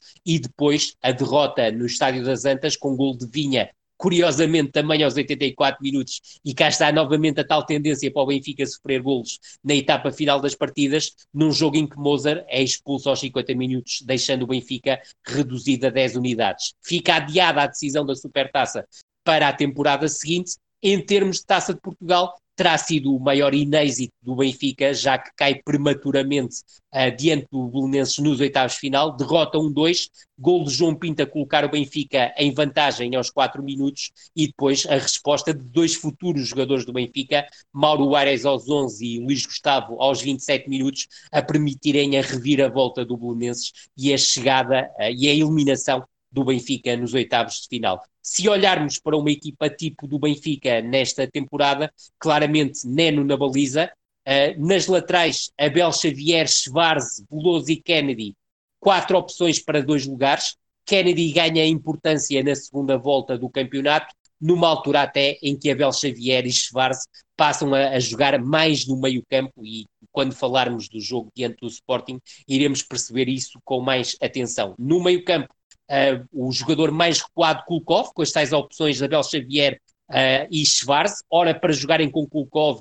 ora para jogarem juntos ou separados, só uma unidade, já que depois o Benfica tinha uma espécie de quarteto mágico, Paneira à direita, Rui Costa como médio centro ofensivo, João Pinto como segundo avançado, Isaías muitas vezes a partir do corredor esquerdo e depois na frente do ataque, Ailton Juran, ou Juran, uh, com o Rui Águas a surgir como terceira hipótese e César Brito muito pouco utilizado como quarta hipótese. É este o retrato da época do Benfica. Para finalizar, só deixar uma nota, na semana em que o Benfica perde uh, na Maia diante do Salgueiros, com o tal golo de Sapinto aos 85 minutos, é também a semana, uh, corresponde à semana em que o Benfica, dias depois, é eliminado pelo Parma uh, nas meias finais da taça da, das taças uh, e cria aqui o tal momento mais trêmulo do Benfica na temporada, porque depois há o tal empate em casa diante do Estrela da Amadora, antes do jogo diante do Sporting. E é um jogo em que Tony vai para a partida de Alvalade extremamente pressionado, porque eram cada vez mais fortes os rumores da sua saída no final da temporada, e obviamente o nome de Arthur Jorge cada vez se tornava mais forte como seu eventual sucessor, sabendo-se também do êxito que, uh, retumbante que Arthur Jorge estava a ter no Paris Saint-Germain. Bom, foi, um, foi uma época intensa, uh, Rui Malheiro. Há pouco eu falava do, do Benfica Porto, que foi a estreia no campeonato de Bobby Robson. Tinha dito que não tinha sido o evento mais marcante da cidade ou da zona de Lisboa uh, nessa, noite de, nessa noite de fevereiro, não é? Uh, porque houve outra coisa bastante importante uh, Rui Malheiro, uh, ali para os lados de Cascais. É verdade, no pavilhão do Dramático de Cascais houve o, o concerto único dos Nirvana em Portugal, infelizmente único. Naquela altura muita gente pensaria que não seria único, outros, se calhar, uh, mais atentos àquilo que se passava na vida de Kurt Cobain, uh, pensavam que provavelmente seria difícil um dia regressar a Portugal, mas a verdade é que pouco antes da morte de Kurt Cobain, na noite do Benfica Futebol Clube do Porto, o, alguns adeptos do Benfica e do Futebol Clube do Porto tiveram que se dividir porque tinha que ser feita uma escolha, ou o jogo, o Benfica 2, Porto 0, ou o concerto de Nirvana. Eu conheço dois, dois, os dois casos. Creio até que o João Gonçalves, que já passou aqui pelo, pelo, pelo pelos matraquilhos, é um dos casos uh, que optou por, por ir ao jogo porque acreditava que os Nirvana voltariam a Portugal, mas há outros casos que eu conheço, pessoas que optaram por ir ao concerto dos Nirvana, abdicando de ir ao clássico entre o Benfica e o Futebol Clube do Porto, e digo-vos que conheço adeptos dos dois clubes que optaram pelo concerto dos Nirvana nessa noite no Dramático Cascais. Se calhar Fernando Couto também queria ter ido ver um, ao dramático. ainda foi a tempo. Ainda, se calhar ainda foi, foi a tempo. aos 40 minutos. ele pediu, ele disse, Moser, vou-te usar. E, e, então usou para, para desculpa de sair mais cedo e uh, o, o, o, Futebol do Porto jogou toda a segunda parte com menos um. Rui Silva, um, o Boa Vista terminou nova época, novamente a época em quarto, mas para quem arrancou tão bem como os homens de Manuel José, o final da época 93-94 deixa um sabor amargo, apesar da bela campanha europeia de uma equipa que continuava a contar com um tridente de fazer inveja a muitos: Ricky, Arthur e Marlon. É, Deixa-me só dizer em relação ao último tema de conversa que o espírito adolescente de Fernando Couto nunca faltava. a terceira temporada de Manuel José ao comando do Boa Vista uh, que é 93, 94, foi acima de tudo de consolidação. Praticamente não houve saídas de relevo, tirando as, as dois, dois guarda-redes para Alvalade, e o ataque no mercado de transferências também não trouxe nada de muito significativo. O Pedro Barney estava de regresso, após um ano em Alvalade. Acabou por ser o nome mais sonante, mas apareceram ainda jogadores como uh, os dois guarda-redes, uh, para suprir as lacunas, Valente, ex-Futebol do Porto, como já tinhas dito, e Tó Luís, ex-académica. Vem como também chegou FUA, da académica. Do Brasil, tentando repetir a fórmula de sucesso encontrada com Arthur, na época anterior, chegou Luciano. O tal homem que nós falamos no último episódio. Exatamente. Um avançado que também vinha do REM, da mesma equipa de Arthur. Eh, por isto, o 11 tipo do Boa Vista não teve grandes alterações. Alfredo passou a ser o dono da baliza. Pedro Barney recuperou o lugar no centro da defesa e havia ainda Paulo Souza, Nogueira, Nel, Bobó, Rui Bento Tavares, uh, Sanches, Arthur e Ricky, com Marlon a perder protagonismo. Um... Eu posso até explicar essa, essa situação, Rui, porque... Força, eu, força. Uh, aqui há uma grande questão. O Boa Vista entra fortíssimo, tal como vocês estavam a dizer no, no, no início da temporada. Em, nos primeiras sete jornadas tem seis vitórias, uma derrota fala-se até pela intermitência do, do, Benfica, Porto, Sporting não tanto ainda nesta altura, que o Boa Vista era candidato ao título. Isto gera uh, uma primeira troca de palavras não muito cordiais entre Manuel José e o, o, Major Valentim Loureiro, porque uh, Manuel José defendia, e do meu ponto de vista, bem, que o Boa Vista ainda era um clube de bairro ah, e que não podia ser colocado na mesma rota dos três grandes, ainda que não, eh, não se inibisse ah, de poder vir a imiscuir-se na luta pelo, pelo título.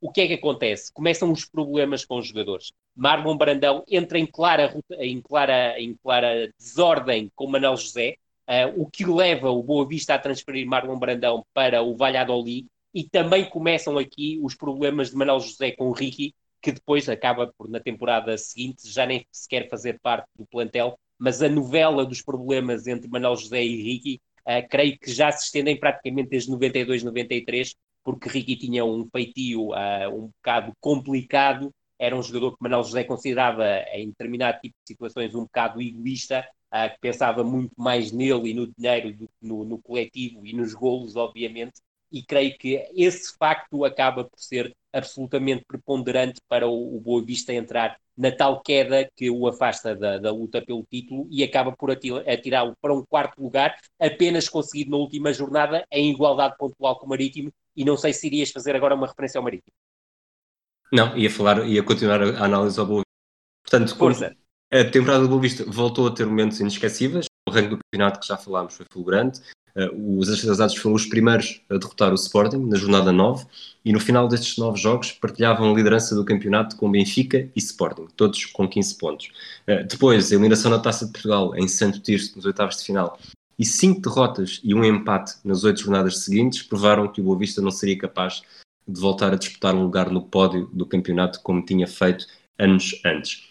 nas competições europeias, porém, o, balão, o balanço seria outro. Pela primeira vez na história do clube, e era um, um clube com bastantes presenças nas competições europeias, o Boa Vista conseguiu superar duas eliminatórias consecutivas, fazendo ainda melhor do que isso. Depois de ultrapassar o União de Luxemburgo e a Lazio, de Signori, Casiraghi, o Inter, Di Matteo e muitos outros. Mais um épico. A equipa de Manuel José eliminou o Ofi de Creta da Grécia e chegou aos quartos de final. Aí, já em março, no ano civil seguinte, vacilou perante o Karlsruhe de Oliver Kahn, Jans Novotny e Slaven Bilic. A eliminação na Alemanha marcou novo início de série para esquecer, com a equipa do Bessa a somar apenas 10 pontos nas últimas 11 jornadas. O quarto lugar, como o Rui disse, só foi garantido na jornada 34, frente ao já campeão Benfica, com um golo único de Ricky aos 80 minutos, que valeu a tal vantagem em igualdade pontual com o Marítimo. Deixa-me só acrescentar dois pontos. Uh, o jogo o Boa Vista Lásio é verdadeiramente épico. O Boa Vista já faz um bom jogo uh, em Roma, perde um zero, mas o 2-0 uh, diante da Lazio é um dos jogos da temporada e esta é uma temporada muito rica porque tem muitos jogos de grande qualidade. Ricky aqui também bisa 18, aos 18 e aos 54 minutos e tu já salientaste quem é que jogava nesta, nesta equipa da Lazio orientada por Dinosov. Mas recordar aqui o jogo dos quartos final, eu tive a oportunidade de ver o jogo ao Bessa, o jogo da primeira mão, é um fica 1-1 mas o, a exibição do Oliver Kahn é absolutamente fantástica. É, é Kahn que segura a eliminatória e o mesmo acontece na segunda mão. O Boa Vista perde um zero fora, mas volta a ser Oliver Kahn o homem do jogo. Bom, então vamos a, já, já falamos do marítimo, já falamos não, já fomos diz, falando na palavra marítimo, porque os madeirenses voltaram a conquistar o quinto lugar um, e consequente lugar na Europa, só que o marítimo não apresentou números ofensivos como os da época anterior. Quem gostou de marcar gols, por exemplo, ao longo, do, ao longo da época foi o Vitória Sadino, que como o, o Rui Malheiro disse há pouco, com o Iekini em destaque como melhor marcador do campeonato, a equipa de Raul Águas foi o terceiro melhor ataque com 56 golos em igualdade com o Futebol Clube do Porto e deu muito trabalho às equipas de topo no Bonfim. Os jogos no Bonfim são marcantes, todos eles. Uh, por isso, Rui Malheiro num campeonato tão disputado na luta pelo título, conta-nos mais sobre a luta pela Europa e também a luta pela manutenção. É, uh, salientar aqui claramente, Pedro, que a equipa revelação da temporada tem que eu considerar uh, o Vitória de Setúbal. É, é, uma época fantástica da equipa comandada por, por Paulo Lagos, uh, com Diamantino como adjunto. Diamantino tinha encerrado a carreira com a subida do Vitória à, à primeira, à primeira divisão. O, o, Vitória de Setúbal, à 11 jornada, é o último classificado e tem um arranque de temporada suporífero. Uh, e a verdade é que se colocavam mesmo muitas dúvidas se a equipa do Vitória de Setúbal seria capaz de, de, de almejar a manutenção, mesmo tendo um ataque com o calibre, uh, um jogador com o calibre de Equini apoiado por, por Chiquinho Conde. O que é que acontece? O, a partir da 11 jornada, esta equipa dispara, e só para termos uma ideia, acaba o campeonato, tal como dissemos, com 56 golos, uh, os mesmos do Futebol Clube do Porto, Biakini 21 golos, Chiquinho 15, mas para termos uma ideia, a segunda volta do Vitória é absolutamente fantástica. Consegue, se fizéssemos só uma, uma classificação da segunda volta, a equipa do Vitória de Setúbal, de Raul Lagos, acabava em quarto lugar, fruto de oito vitórias, quatro empates e cinco derrotas. E neste percurso temos que considerar, obviamente, dois jogos absolutamente incríveis desta equipa. É um jogo que, eh, numa altura em que o Vitória ainda estava no último lugar, em que vence 5-2 o, o Benfica, é um jogo tremendo e Aquini marca dois golos uh, nesse, nesse jogo. Uh, creio que os outros golos do, do Vitória são apontados pelo Sérgio Araújo, uh, que era um extremo brasileiro muito interessante que o Vitória também foi buscar. Paulo Gomes, outro extremo, e Chiquinho Conde, que era muitas vezes o segundo avançado, por isso sempre quatro unidades claramente características marcadamente ofensivas, e depois outro jogo absolutamente épico, que é a 24 jornada, a 24 de março de 1994, Vitória de Setúbal 3, Futebol Clube do Porto 3. O, o Futebol Clube do Porto, em praticamente meia hora, 35 minutos, coloca-se a ganhar por, por 3-0, uh, golos de Drulovic e dois de Costa Adinov, e depois há uma reação absolutamente tremenda do Vitória de Setúbal, dois golos de Chiquinho Conde, um golo de Paulo Gomes, e consegue passar esse 3-0 para 3-3. Portanto, uma equipa de futebol claramente ofensivo, que consegue algo que também me parece importante nesta recuperação em termos de eh, tabela classificativa.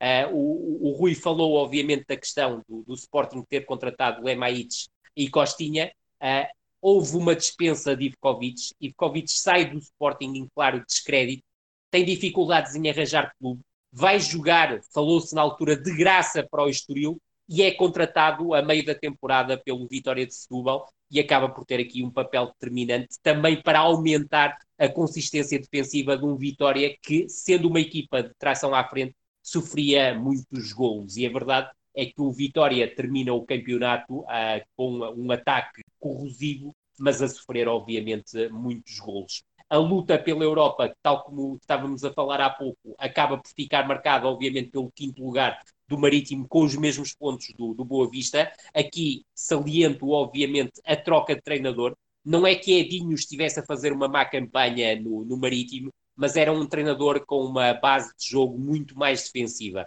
O Edinho, para termos uma ideia, no, enquanto foi treinador do, do Marítimo, consegue 5 vitórias, 4 empates e 4 derrotas. Com a entrada de Paulo Autuori, regressa o futebol ofensivo ao Marítimo, 8 vitórias, 8 empates, 5 derrotas. Não há uma grande diferença em termos de resultados, mas há uma clara diferença em termos de qualidade de jogo e um Marítimo muito mais de tração à frente e que recebe também nesta altura, quando o Paulo Autuori chega ao comando técnico do, do, do Marítimo, um reforço de peso oriundo do West Ham United, que foi Alex Bunbury, que acaba depois por marcar o resto da década de 90 ao serviço do Marítimo. Em termos de luta uh, para a descida de divisão, uh, a verdade é que Estoril muito cedo condenado à descida, com 18 pontos, faz uma troca de treinador, Fernando Santos é substituído por Carlos Manuel, que na altura era jogador e era o principal jogador da equipa do, do, do, do Estoril, Uh, a verdade é que o plantel era muito frágil e não conseguiu nenhum milagre. O Famalicão também cedo ficou uh, arredado da, da, manutenção e depois a terceira equipa a descer de divisão acaba por ser o Passos de Ferreira com 26 pontos. E aqui, curiosamente, a equipa que se salva e para muitos que, que acompanhem futebol nos, 20, nos, últimos 20 anos acaba por ser surpreendente, mas a verdade é que o, Braga teve muitas dificuldades para garantir a manutenção e a verdade é que é através de uma, de uma substituição já em março de 94 com o professor Neca a render António Oliveira que consegue dar aqui o salto e fugir à zona de descida afundando o Passo Ferreira. O episódio já vai mais longo do que o habitual, isto porque a época 93-94 é uma época rica em, em, em, futebol, como temos, como temos falado. Um, Rui Silva, vamos ao espaço habitual do teu top 10 de transferências do futebol português nesta temporada 93-94. É, e vou tentar ser, vou tentar ser rápido também. Uh, portanto, relembro, costuma ser um nome por equipa e aqui Ailton no Benfica, que acaba por ser a única grande transferência a grande aposta do Benfica nesta época. Já falámos, Drulovic do Porto também, Paulo Sousa no Sporting também. Uh, vamos passar para o Marítimo. Alex, o Rui Malheiro acabou de falar, o canadiano, 26 anos, tinha chegado do West Ham de Inglaterra, estreou-se só em dezembro, marcou 4 golos nesta temporada, nesta primeira temporada em Portugal, mas, como o Rui Malheiro também disse, viria a ser um nome incontornável nos anos seguintes, com praticamente 70 golos pela equipa do Funchal. Depois, em Guimarães, chegas ao Ovic, um esloveno do, do Partizan, do filão do futebol de leste, parecia estar a dar as últimas, mas o Vitória ainda conseguiu descobrir uma verdadeira, um verdadeiro diamante. Ele assumiu-se como um mágico no meio campo de Guimarães durante três temporadas, o resto é história, três títulos de campeão nacional no Porto, um no Benfica. Na Reboleira chegou Fernando, um avançado brasileiro, só tinha 117 minutos na época anterior ao serviço de Lenses, mas a mudança de ares na zona de Lisboa, do Restelo eh, para, para a Amadora, fez maravilha. Fez 13 golos, foi um dos melhores marcadores da Liga e ainda fez mais três na Taça de Portugal. Uh, Vidal Pinheiro chegou Tulipa, campeão do mundo, continuava a estar na órbita, na órbita do Futebol Clube do Porto, desta vez foi cedido à equipa de Paranhos, mostrou ter qualidade, fez seis golos, alguns de belo efeito, que estão na lista dos 10 melhores da temporada, e ganhou importância como moeda de troca para o verão seguinte, num dos negócios que falaremos em 94-95. Uh, União da Madeira chegou Jokanovic, 24 anos, de uma equipa Kikinda, ele controlou o miolo da equipa de Ernesto Paulo uh, e terminou a temporada de estreia com 7 gols, foi a primeira de três equipas madeirenses que representou. Uh, para terminar, mais dois de leste, Punicic, no Beira-Mar, o Sérgio jogava em Espanha, no Castellón, dos escalões secundários, e descobriu no Mário Duarte a sua nova casa, fez cinco épocas em Portugal, uh, nem todas no Beira-Mar, e nenhuma tão produtiva como esta em 93-94, com seis gols no campeonato e um na Taça de Portugal. Uh, o último nome é um repetente, falámos dele quando chegou a Chaves, Carol Glan. Esta é época que será em Braga, onde deixou mais imagens do seu talento. Um dia quando Carol Glan pensamos mais em Braga do que em Chaves, é o melhor marcador logo na época de estreia, com nove golos, e torna-se um jogador incontornável dos bracarenses até ao final da década. Rui Malheiro, algum nome a acrescentar muito rapidamente a estes 10 é, que o, Rui o, trouxe? O, o, o Rui toca nos nomes essenciais, juntaria também Stefanovic, médio da, que chegou ao Farense, ah, depois joga em outros clubes ah, em Portugal, oriundo do Osasuna. Há também ah, casos de, de, de, jogadores que tinham muito nome, o, por exemplo, o caso de Amarildo, que chega ao Famalicão, oriundo do Logronhas, marca seis golos, mas passa completamente ao lado da época. Há um caso curioso no Estoril, até porque é um jogador que marca o Benfica na tal, no tal empate uh, na, numa das rondas inaugurais do, do, campeonato, que era o australiano Tapai, oriundo do Stoke City, uh, mas sobretudo o Rui tocou no, nos, nomes, uh, nos nomes essenciais. Juntaria aqui também a aposta do, do, do Belenenses em jovens promessas do futebol brasileiro, nem todas resultaram, a que resultou melhor foi Ed Nilsson, uh, o jogador que tinha sido contratado ao Cruzeiro, de onde também veio Clayson, que era o nome mais forte, mas que não resultou de, de, da mesma forma, ou Darcy, oriundo do, do Volta Redonda. Uh, depois, uh, para, para rematar, o, o, as aquisições do Vitória, eu creio que, que o Vitória acaba também por mexer muito bem no mercado. Já tinha uma, uma boa base, já tinha, também já tinha falado da, da questão do Ivkovic ter chegado a meio da época, mas ir buscar Filgueira aos Chaves uh, foi importante para, para ganhar consistência na zona central da defesa, que era um dos aspectos mais premiáveis. Juntar aqui Sérgio Araújo, que foi um extremo uh, de uma qualidade muito acima da média que passou pelo futebol português, oriundo do Atlético Mineiro, e depois duas aquisições no Torriense que também me parecem importantes. Rui Esteves, que viria a ter um início de época em 94, 95 absolutamente brilhante, e Rosário, que tinha sido uma revelação no Torriense. Bom, ainda, ainda estou Há, há, ali, há pouco, Rui Malheiro, disseste professor Neca substituiu António Oliveira e para quem viveu o Mundial 2002 tão intensamente como eu, essa, essa, essa frase faz-me faz muita confusão. Mas vamos ao balanço é de outras vamos ao balanço de outras competições. Uh, muito rapidamente, já falamos de Taça de Portugal. Não dissemos que clubes subiram da divisão de honra do futebol português 93-94. Tircense de Eurico Gomes, campeão, num campeonato muito competitivo. Leiria e Chaves garantiram o bilhete também para o campeonato principal do futebol português, frustrando os sonhos Vila Condense. Isto porque o Rio Ave. É a minha estreia no futebol profissional. Exato, o Rio Ave ficou a um ponto da subida, Rui, uh, tendo empatado uma bola na última jornada em Felgueiras, com o gol é, da equipa de Jorge Jesus. Não é? A ser marcado perto do, dos 90 minutos. Exatamente. Até, até, vos posso contar a história. Esse Força. gol acontece porque toda a gente no banco do Rio Ave e dentro do campo uh, tinha acabado de saber que o Rio Ave não ia subir divisão uh, e, portanto, a equipa foi completamente ao, aos arames, uh, caiu completamente por terra e o gol aconteceu porque já ninguém queria saber do jogo.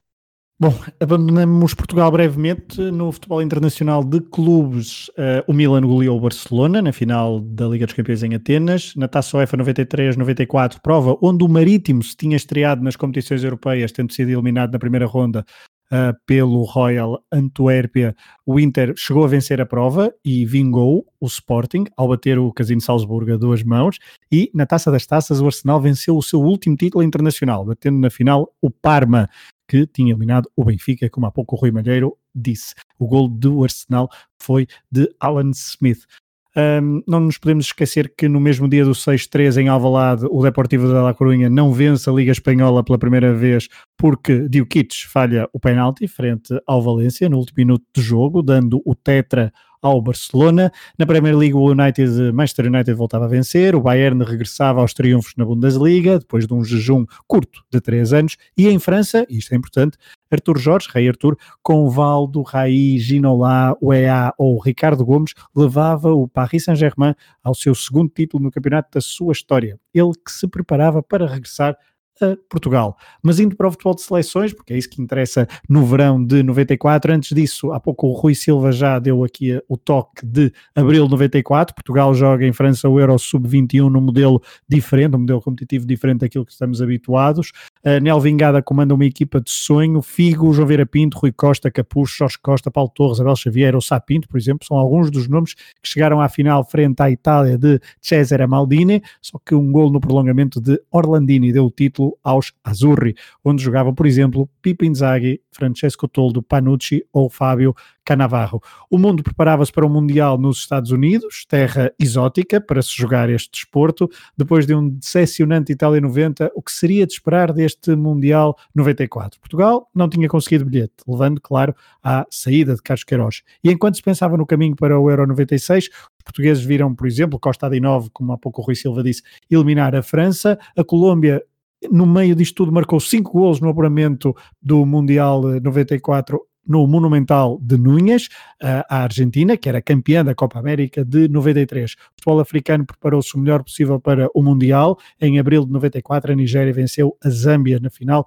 da CAN. A Zâmbia ainda a curar feridas do terrível acidente um ano antes, que vitimara mortalmente 18 jogadores da sua seleção. Rui Silva, Mundial 94 tem, tem muitas caras conhecidas do futebol português e era também o teu primeiro Mundial.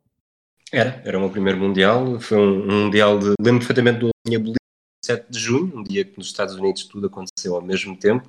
Não foi um Mundial bom para uma criança de 9 anos ver jogos, mas, mas havia, havia repetições nas manhãs seguintes e isso ajudava. Exatamente.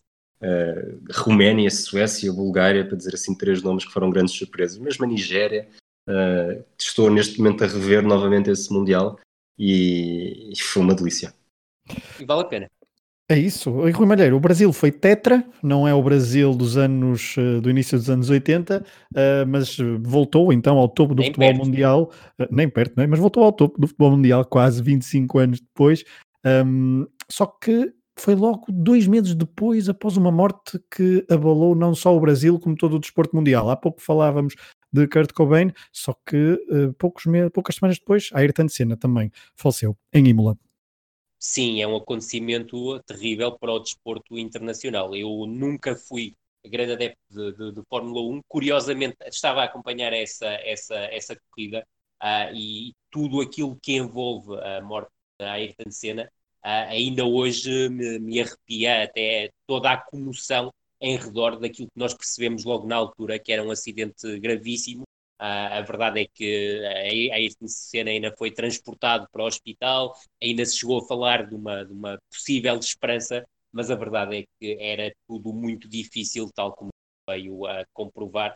Creio, uh, e eu não sou minimamente especialista em termos de desporto automóvel, uh, creio que perdeu-se um grande desportista, creio que era um exemplo no, no desporto, e eu até gostava mais do Nelson Piquet do Ayrton Senna e havia uma rivalidade muito, muito grande entre, entre os dois, mas creio que perdeu, perdeu, o mundo perdeu uma grande referência do automobilismo e provavelmente, e aí o Rui, o Rui Silva estará muito mais à vontade para falar do que eu, acredito que provavelmente até ao surgimento do, do Michael Schumacher, o Ayrton Senna foi o, talvez o maior piloto da história da Fórmula 1.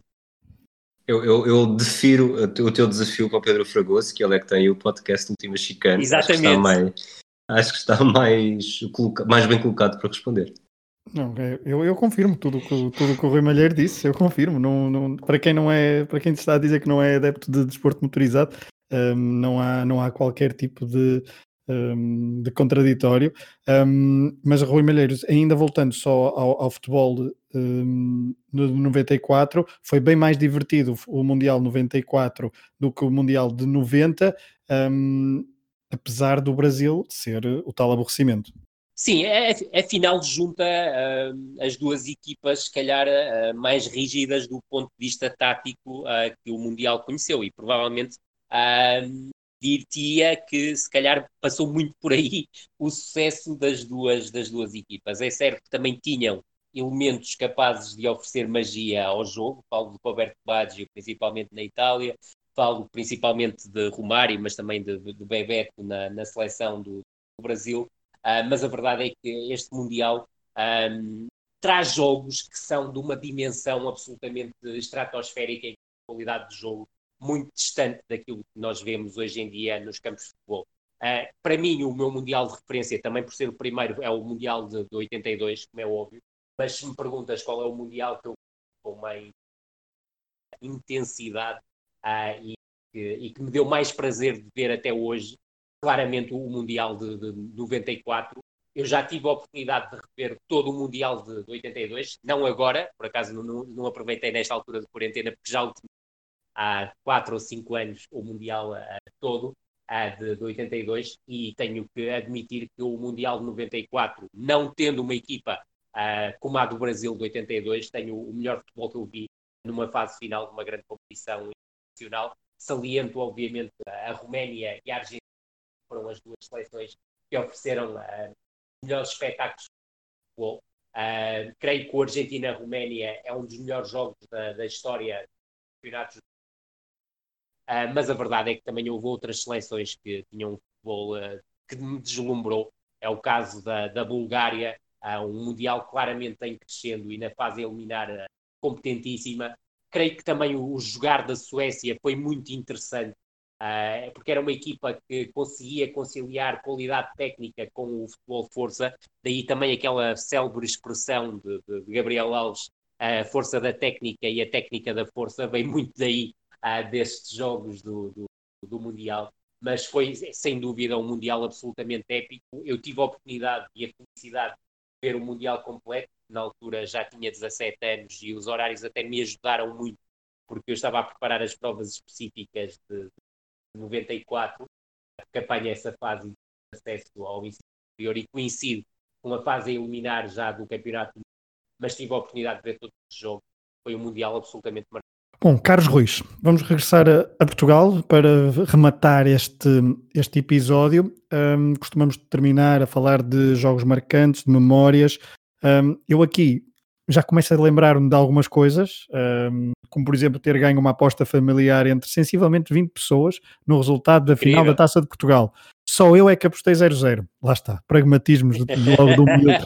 Toda a gente à espera que um Porto Sporting no final de, de, uma época desse muitos gols. Enfim, saquei uns valentes escudos ainda. Rui Silva, o jogo da época é o 6-3 e tu já falaste muito bem deste jogo no tal episódio do Flashback uh, com o Manel Neves, mas tens alguma memória uh, que queiras destacar? Sabes que eu este, já vi tantas vezes a cassete que eu já mostrei as memórias que eu tenho da altura como, com as, eh, as compostas à conta da cassete. Mas sei, por exemplo, que o, que o Farense Benfica, o Setúbal Sporting e o Sporting Benfica vi na mesma casa de um amigo do meu pai, em Paris, longe de onde eu vivia na altura. Acho que os jogos do, do Vitória em casa, com os três grandes, são três, três jogos fenomenais. Tanto, já falámos dos três, o 2-3, o 3-3 e o 2 são, são jogos fantásticos. O 3-3 a abrir também é muito. Uh, há golos, são o gol do Juskoviak contra o Boa Vista, o gol do, do Balakov, na Reboleira também. Na Reboleira, era, exatamente, foi, exatamente. Uh, contra, contra o Vitória em Setúbal, gol, o gol do João Pinto em Alvalade contra o Sporting. Uh, o gol do Costa Nove contra o Famalicão, salvo erro na Pova de Varzim, acho que o jogo foi na Pova. Verdade, e há mesmo momentos que nos ficam, que nos ficam gravados para sempre. Bom, Rui Malheiro, para terminar, foi uma temporada incrível do futebol português. O Rui Silva elencou aqui vários grandes momentos, uh, não só nos palcos nacionais, mas também, já fomos falando disso, nos palcos internacionais. São vários os jogos que a época 93-94 nos deu e que ainda hoje recordamos.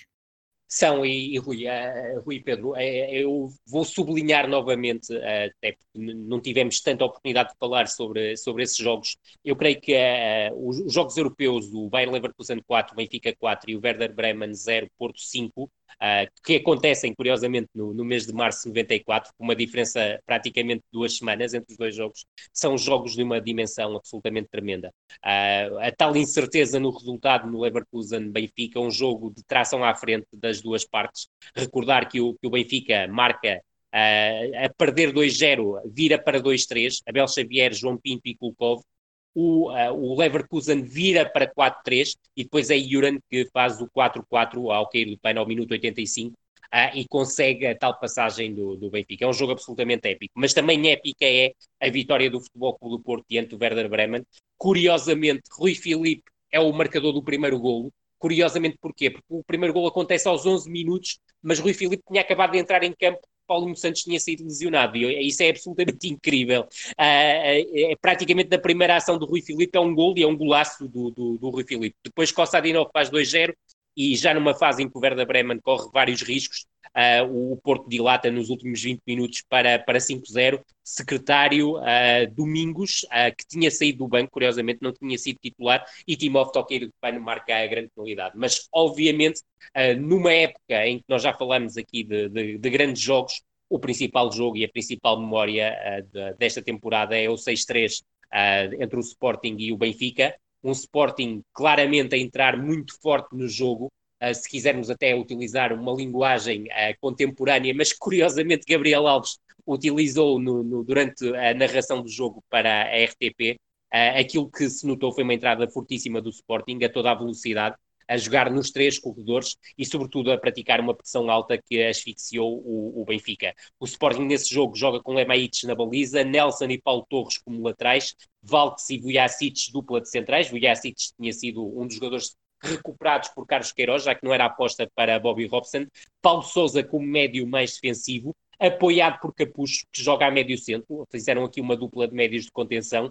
Figo e Balakov uh, libertos a partir dos corredores laterais, mas sempre a aparecerem no corredor central, e dupla de ataque formada por Cadete e Ordanov, um Sporting claramente em 4-4-2. Do outro lado, um Benfica com Neno na baliza, Helder e Moser como dupla de centrais, e uma curiosidade que aconteceu muitas vezes neste jogo, é que Helder jogava no centro-direita e Moser no centro-esquerda, mas em momento de saída para construção, o Benfica muitas vezes trocava os centrais colocando a, provocando a saída de bola por Mozart pelo centro-direita em busca de uma construção mais longa para o, o, ataque. Depois dos laterais, Veloso à direita, Kennedy à esquerda.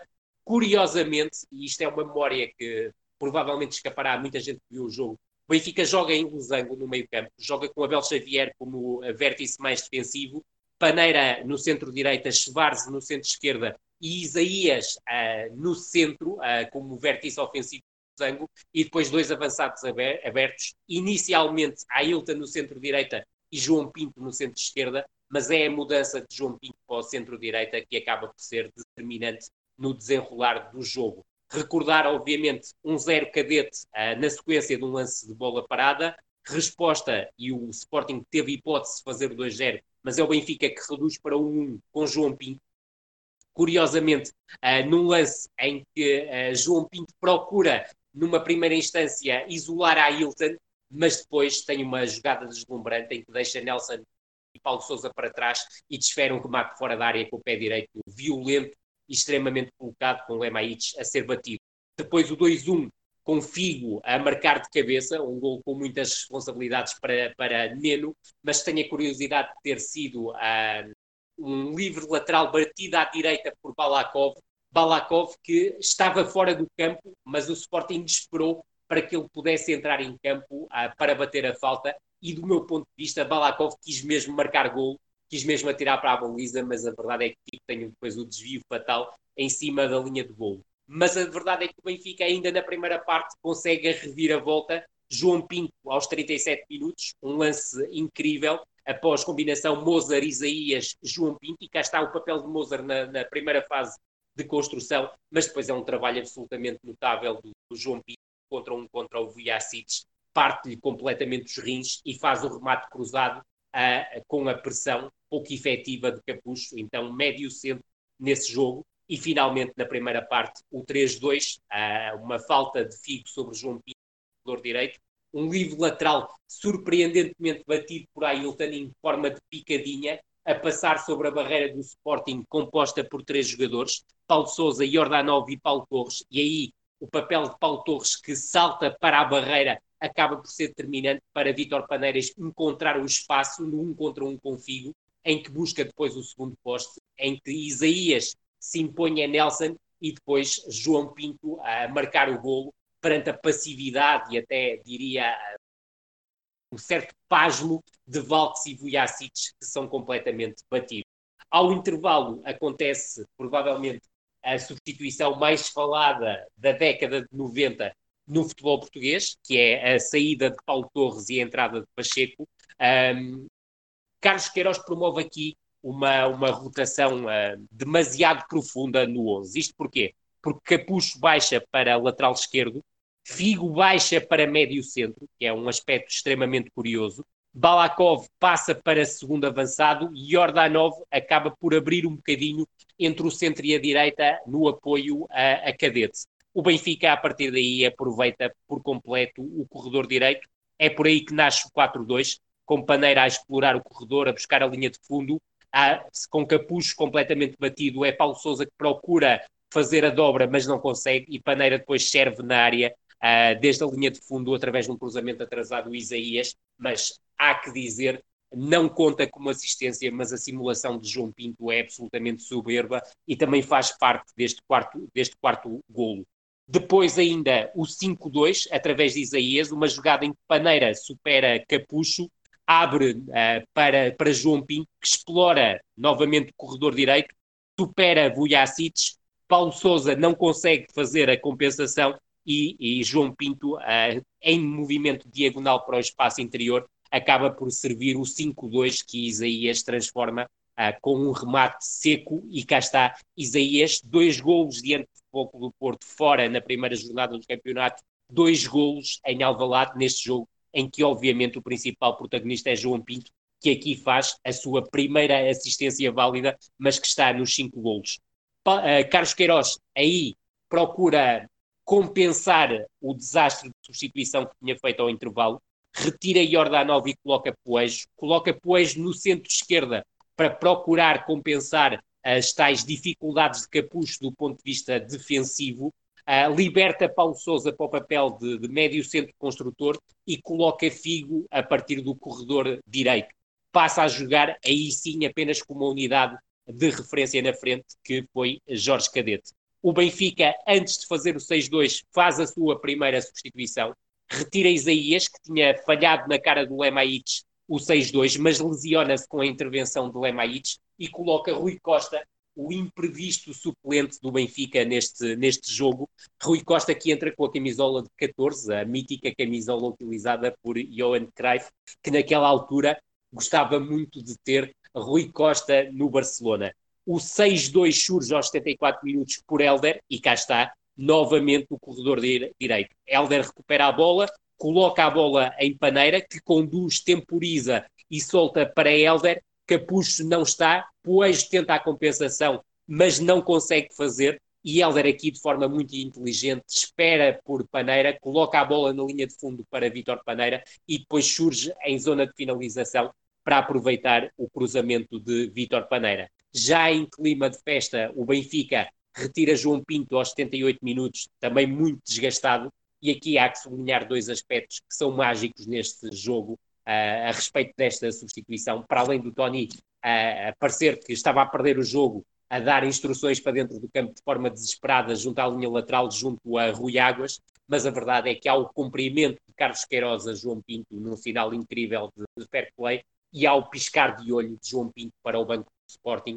uh, que pode ter múltiplas interpretações, uh, não só a cumprimentar ex-colegas de seleção que estavam no banco, mas também, uh, e por que não dizê-lo, também ser uma piscadela de olho a Sousa Sintra, que era claramente o alvo de, de, muito. aliás, João Pinto era o alvo de muitas dos ataques que Sousa Sintra vinha a fazer ao longo dos últimos dois anos o Sporting acaba por reduzir, isto para fecharmos um episódio que já vai longo, aos 80 minutos por Balakov, numa transformação de uma grande penalidade, em que há claramente um mau tempo de entrada de Schwarz ao lance e derruba Cadete após um passo Bom, o episódio foi longo, mas uh, esta análise do Rui Malheiro ao Sporting 3, Benfica 6 é preciosa e é de facto o jogo que marca a temporada do futebol nacional 93-94, uma temporada rica em acontecimentos, como esperamos uh, que tínhamos feito uh, menção a praticamente todos e aos grandes protagonistas neste quinto, neste quinto episódio, não, desculpa, quarto episódio da noventena a caminho do, do Matraquilhos. A caminho, exatamente, a caminho do quinto, 94-95 marca um, uma, marcará uma nova era no futebol português, por isso, para saber mais, fiquem à espera do próximo episódio. Muito obrigado por terem estado desse lado. Abraço Rui Malheiro, abraço Rui Silva. Um abraço. abraço, Pedro, abraço, Rui, e até breve. Até breve, um abraço a todos os nossos ouvintes. Continuem com esta nossa viagem pelos anos 90 do futebol português, na noventena do Matraquilhos.